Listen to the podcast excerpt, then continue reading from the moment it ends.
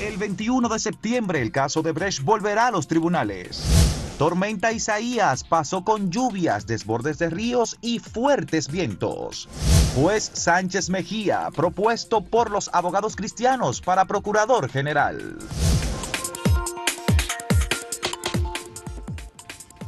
Buenos días, muy buenos días Fausto, buenos días a todos los amigos y amigas.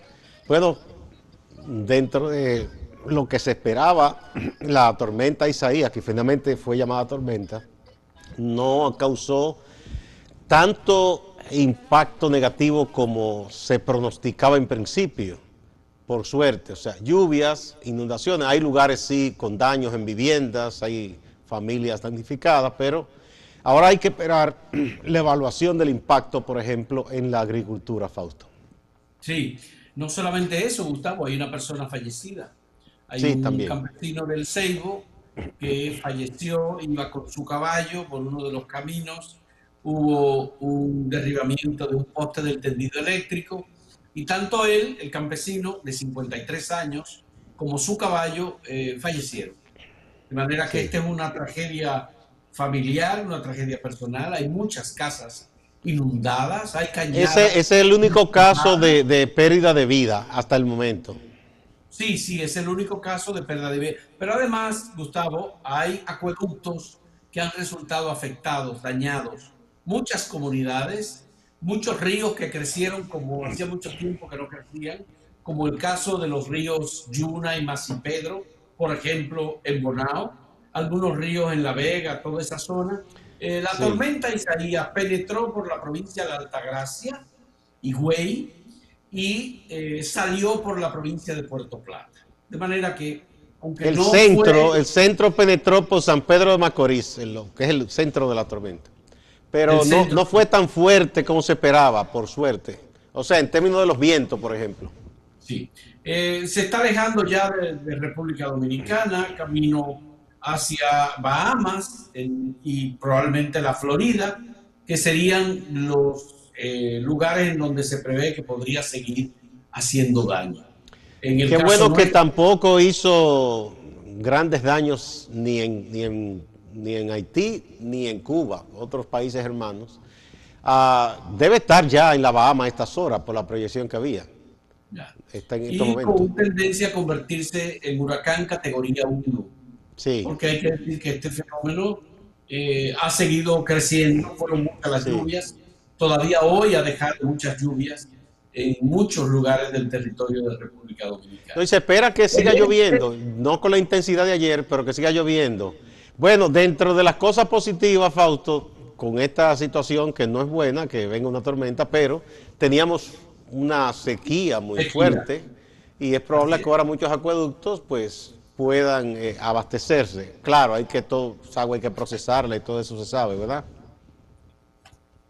Eh, ciertamente, Gustavo, muchos acueductos dañados, muchos eh, ríos desbordados, muchas casas inundadas, son más de 700 las casas dañadas, totalmente dañadas, lugares en donde obviamente eh, las cañadas y los ríos crecieron y ocuparon el espacio que han ocupado muchas familias. Ese es uno de los serios problemas que cada vez que pasa una tormenta, cada vez que hay lluvias intensas en República Dominicana, se muestra una cara terrible de la pobreza que tradicionalmente no se ve.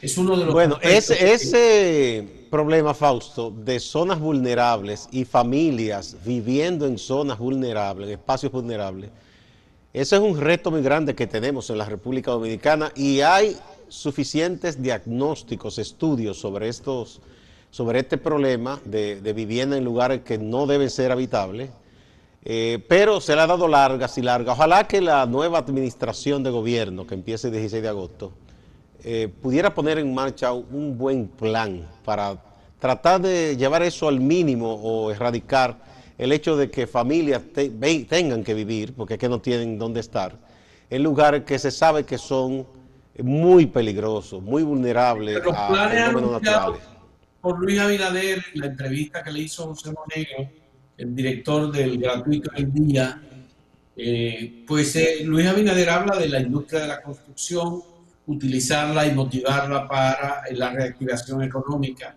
especialmente en la parte de construcción de viviendas eh, para personas de escasos recursos. Ese es un potencial que está ahí, que habría que ver cómo el nuevo gobierno encuentra recursos para la reactivación económica por esa vía. El otro elemento, Gustavo... Eso sería muy importante. Es que la, la tormenta Isaías no debe de ninguna manera descuidar los esfuerzos que se están haciendo para combatir el COVID-19 y su propagación en República Dominicana. El boletín epidemiológico del día de ayer reportó 1.733 casos nuevos en República Dominicana de contagios. Esto nos, nos acerca a los 2.000 casos por día. Es una situación que definitivamente representa un desbordamiento de los casos de COVID, un colapso de todo el sistema sanitario, especialmente en el Gran Santo Domingo y en Santiago, en las cinco principales provincias, que es donde tenemos eh, mayores dificultades. Las autoridades dicen que no, que no hay un colapso. De hecho, el propio eh, próximo ministro de Salud dijo también que no se puede decir que el sistema ha colapsado, que hay muchos casos que está impactado por que no se paró de colapso lo que estamos viendo es que los centros de salud están rechazando las consultas porque están copados por eh, los pacientes de COVID. Sí, está ocurriendo en centros privados y públicos. De COVID. Entonces, esto obviamente nos conduce a una, a una situación en la que nunca habíamos tenido una ocupación del 100%, del 103%, del 105% de las camas hospitalarias. En este momento todo el mundo está reclamando camas en las unidades de cuidados intensivos. Ayer vi a Chanel Rosa Chupani, el director del Servicio Nacional de Salud, decir que se estaban adicionando 36 camas. Pero eso no es suficiente en Santiago, por ejemplo, o en algunos centros de salud, porque en definitiva todo el mundo está reclamando. Eh, por cierto, que a Chanel Rosa le ocurrió algo muy desagradable. Hubo un caso de una persona que clamó por ayuda, él hace todas las diligencias y luego él mismo comentó que la familia de esa persona o la propia persona dijo que no se iba a internar en el lugar que le consiguieron, que quería otro mejor. Quería un centro privado y, y, lo que puede ofrecer Canel Rosa Chupanía es un hospital público, obviamente. Bueno, Gustavo, eh, tenemos la, la pregunta del día. La pregunta del día es eh, la siguiente. ¿Apoya usted que una mujer sea nombrada para dirigir la Policía Nacional? Nunca hemos tenido una mujer como directora o como jefa de la Policía Nacional, pero existe la posibilidad de que eh, se produzca como parte del cambio en la sociedad dominicana que la Policía Nacional la dirija una mujer. Lo dejamos eso como pregunta para los amigos. Vamos a ver qué dice la gente. Hacemos una pausa.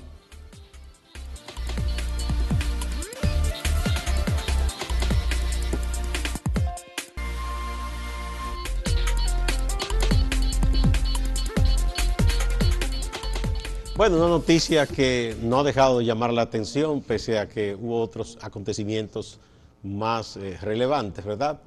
es que el Poder Judicial ha anunciado que retoma el caso Odebrecht y que el 21 de septiembre habrá una audiencia. Lo que me extraña un poco, Fausto, es que la nota del Poder Judicial habla de juicio de fondo, pero hay que recordar que hubo una decisión separando al entonces senador eh, Tommy Galán de San Cristóbal del resto de los imputados, en los otros casos uno no entendía que iban a comenzar el proceso de nuevo por los eh, canales normales de la justicia y no en, la jurisdicción privilegiada. En primera instancia. Entonces, en ese caso, ¿qué va a hacer? Porque están convocando para la Suprema. ¿Será decir todos van a la justicia ordinaria? Porque ya Tommy Tommy Galán no es senador. Bueno, aquí hay un fenómeno, una situación completamente distinta. Hay que ver si ya la Suprema Corte de Justicia tomó una decisión respecto de Tommy Galán porque la Suprema Corte de Justicia conoció el caso de Tommy Galán. Y lo conoció y una de las decisiones fue, bueno, los derechos de las personas imputadas en este proceso y que han sido obligadas a ir a una jurisdicción privilegiada han sido violados.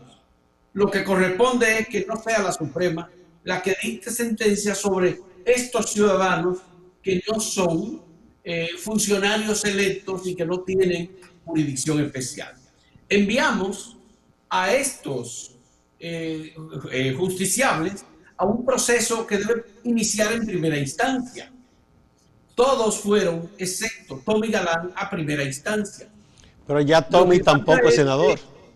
pero está bien, pero es probable que la Suprema haya analizado porque conoció los argumentos de Tommy Galán y conoció los argumentos del Ministerio Público en su contra. Si la Suprema Corte de Justicia tiene una decisión con respecto al caso de Tommy Galán, Tommy Galán todavía es senador. Tommy Galán dejaría de ser senador el 16 de agosto. Por eso, y el juicio es en septiembre. ¿Anula eso la posibilidad de que la Suprema tome una decisión sobre el caso de Tommy Galán? No lo creo.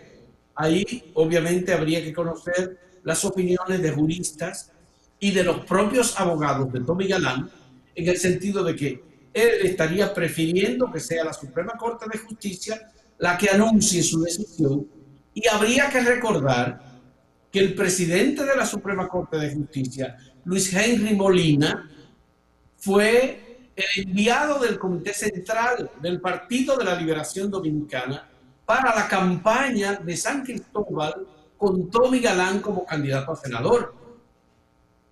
¿Anularía eso, obviamente, o no, la decisión de la Suprema Corte de Justicia sobre el bueno, hay que ver también, Fausto, si la barra de la defensa, la representación legal de Tommy Galán, que ya dejará de ser senador el 16 de agosto, si ellos tratarán de que se mantenga en esa jurisdicción única de la Suprema, o si entienden que les beneficia más que él vuelva a, a comenzar el proceso como los demás en primera instancia. Habría que ver qué ellos deciden. Bueno, todo lo que se esperaba, Gustavo, en este proceso era que Tommy Galán renunciara como senador para que todos fueran a primera instancia. No, Tommy Galán nunca. Nunca aceptó la idea o la propuesta, parece que la, que la analizó, de renunciar como senador para irse a primera instancia.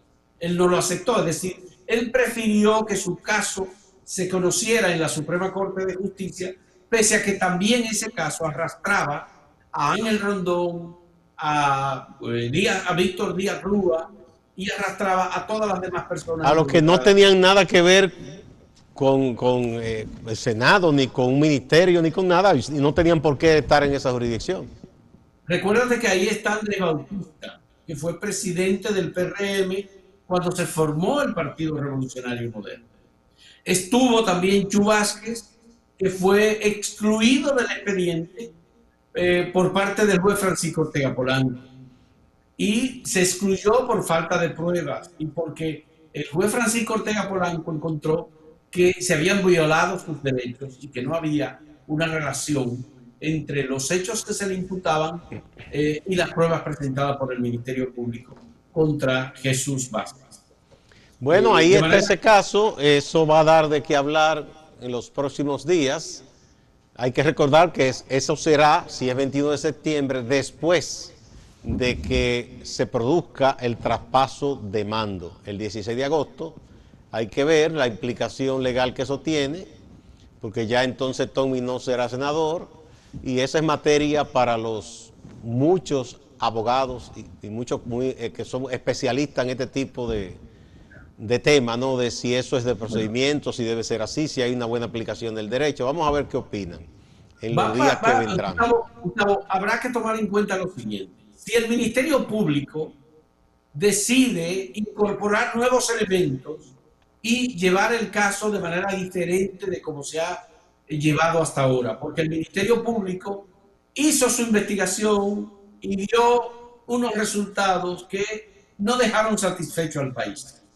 Hay muchos elementos que Usted refiere entonces al nuevo Ministerio Público, ¿verdad? Al nuevo Ministerio Público. O, el Ministerio Público con un nuevo liderazgo. si es posible que el nuevo Ministerio Público tome en cuenta elementos que no fueron tomados en cuenta y si puede replantear la acusación. eso sería también eh, interesante ver porque ya eso sería, eh, yo digo, un, un, nuevo caso, o no sé, o un enriquecimiento del caso. Porque ahí se tomaron decisiones en el propio Ministerio Público. Tú recuerdas que hubo muchísima gente que ellos entrevistaron, como decían. y a este lo dejaron, a este lo incluyeron. Luego, antes incluso ya de hacer depósito del expediente en el tribunal, sacaron personas. Y bueno, y este el caso de Punta Catalina. El caso de Punta Catalina, el Ministerio Público con Yagalán Rodríguez dijo que en caso de Punta Catalina no hubo eh, soborno.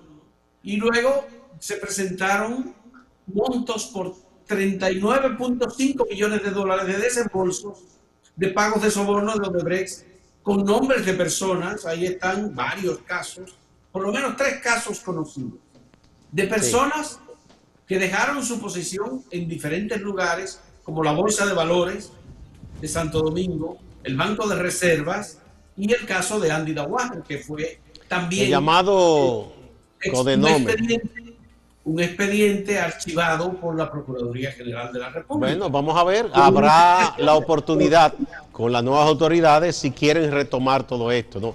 Fausto, me piden que motivemos de nuevo la pregunta, que es la siguiente. Si apoya usted que una mujer sea nombrada para dirigir la Policía Nacional.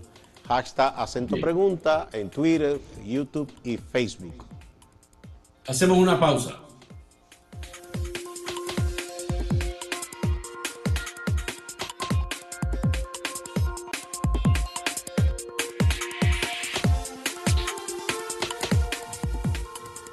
Vamos a ver qué han respondido nuestros amigos y amigas a la pregunta de si apoyarían que sea nombrada una mujer para dirigir la Policía Nacional. Bueno, tenemos aquí una respuesta de Maman Brigitte que dice yo apoyo a quien sea y de quien lo que sea, que reforma la institución del orden en un cuerpo civilizado para cerrar la página Trujillo balaguerista del paramilitarismo. Wow. Aquí tenemos a Dorians HS que dice, si tenemos la vida viendo a hombres dirigiendo, creo que si hay méritos podrían poner a una dama que tenga valor, para limpiar esa institución y promover respeto y cuidado al ciudadano? Muy buena respuesta, así es. Ahí, Rafael Lebrón dice, claro que sí, que debemos dejar el machismo. Además, según estudios, se ha demostrado que las mujeres son menos corruptas que el hombre o que los hombres. Susan Casfield dice, da igual que sea hombre o mujer, lo que importa es la persona su historial y sus resultados. Lo que importa es el pragmatismo. La siguiente respuesta es de Mr. Suces. Hay que dejar el machismo en este país. Creo que debe ser por capacidad, no por el sexo. Y Charlie Brown, que es un amigo muy querido, muy fijo, dice, apoyaría tanto a una mujer como a un hombre lo que necesitamos es gente capacitada sin importar el género. Cero ideología de género. Yo no sé eso de ideología de género. Bueno. ¿Qué será lo que quiere decir? Bueno, ahí está. La gente se motivó mucho con esta pregunta. ¿eh? Muchos se motivaron. Hay que recordar, Fausto, que la mujer eh, dominicana eh, recibió el derecho, o la oportunidad, mejor dicho, de participar en la Policía Nacional desde el gobierno de Salvador Jorge Blanco. Y desde entonces muchas mujeres se han formado como excelentes oficiales y han alcanzado inclusive el grado de general y han dirigido departamentos y bien formadas en academia y todo. Bueno, también, Gustavo, es bueno recordar que la Policía Nacional es un cuerpo civil y que por eso eh, se inició una reforma para quitarle el componente militar que se le ha otorgado siempre, que es el componente que se ha utilizado para el tema del manejo político. La policía es un cuerpo civil que depende del Ministerio del Interior y Policía y que tiene a su cargo la seguridad pública, la seguridad ciudadana, Pero aún los, hay policías que no lo asumen así. Y dicen que sí, que ellos son militares. Ese es un error de pensar que la policía es un cuerpo militar y que los policías son militares y que por eso deben de tener rango de generales y de tal y de oficiales. No solo eso, hasta el, cargo se cambió con la reforma, que es de las pocas cosas que se han puesto en práctica. Ya no es jefe, aunque le siguen llamando internamente así, es director o directora sería si es una mujer. De igual manera que el ministro, el Ministerio de Defensa, según la Constitución, no tiene que ser un militar o una militar, puede ser una persona civil, pero aquí nunca se ha nombrado. No, pero existe la posibilidad de que se nombre. Hay algunos países, uno de los conocidos es el caso de España o el caso de Colombia, en donde, bueno, pues nada, hay mujeres que han llegado a la jefatura de la parte de defensa. Sí, en México también. Una cuestión militar, sino que es también un tema de idear programas, de idear estrategias que son sobre todo de carácter político porque ya el escenario militar propiamente es el escenario de la guerra y generalmente son los políticos los que toman las decisiones. Sí, y, ya tiene otros alcances también, porque como son países que no estamos en guerra ni nada, eh, hay otras labores también que, en las que participan eh, los organismos de defensa de los países. Eh, Fausto, nos piden que demos paso al compañero Máximo Laureano. Bien, vamos a dar paso a nuestro compañero de Santiago, Máximo Laureano, que como todos los días, Gustavo, tiene un reporte importante para nosotros. Así es, así es. casi siempre está muy en el borde de los temas de la actualidad. El paso del huracán Isaías por República Dominicana, la tormenta tropical. Gracias por Santiago alerta amarilla. Ha estado lloviendo de manera permanente. Santiago y la región del Cibao es una zona que hay que ponerle atención con respecto a las lluvias. Hay historia reciente, cifras alarmantes y lamentables con relación a los desagües de la presa de Tavera. Por eso cuando hay lluvias, cuando cuando hay tormenta, la gente suele preocuparse. Francisco Arias de la Defensa Civil nos dice qué se está haciendo para prever situaciones lamentables en los barrios de esta ciudad. Veamos. La gobernación de Santiago, quien dirige estos operativos y coordina la defensa civil, hemos estado a la vanguardia en cada una de las zonas vulnerables de la provincia de Santiago que hemos tenido Hemos visitado todas las zonas vulnerables de Tuchulo, de Bartola, Las Callenas, Las Mercedes, Gurabo, la Cañada del Diablo, Arroyo Hondo abajo, todas las cañadas han sido visitadas orientando a la familia de qué hacer ante unas posibles inundaciones que podríamos tener. Además de los efectos de las lluvias, cuando se trate de llevar personas, si es necesario, llevar personas a algunos refugios, hay que seguir un protocolo de salud pública relacionado a la situación del coronavirus. Arias también nos habla de esta situación. Los comités de emergencia comunitarios son los responsables de activar los planes de contingencia. La defensa civil visita cada zona para que ustedes actúen ante cualquier situación de emergencia que se nos pueda presentar tenemos 126 albergues disponibles con la, programación del COVID, porque en esos albergues no pueden llegar personas si no son evaluadas por salud pública. La defensa civil lo lleva, lo evalúa salud pública y luego le damos entrada. Pasando a la política, parece que no todo está bien en el Partido Revolucionario Moderno en la dirigencia de Santiago. No tenemos las informaciones oficiales por parte de los dirigentes de la cúpula del PRM a nivel local, pero nos han llegado informaciones que tienen que ver, o más bien que hablan de pugna, diferencias entre dirigentes y que esto, esto ha trancado el juego en lo que es el proceso de la transición de gobierno.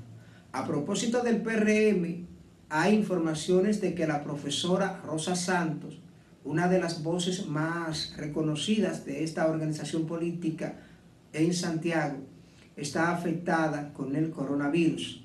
Hemos visto informaciones de compañeros suyos que han publicado en las redes sociales deseando su pronta recuperación. Y yo le agrego que se recupere mi profesora Rosa Santo. Distante pero pendiente de las informaciones de interés desde Santiago y la región del Cibao. Siga con Acento TV.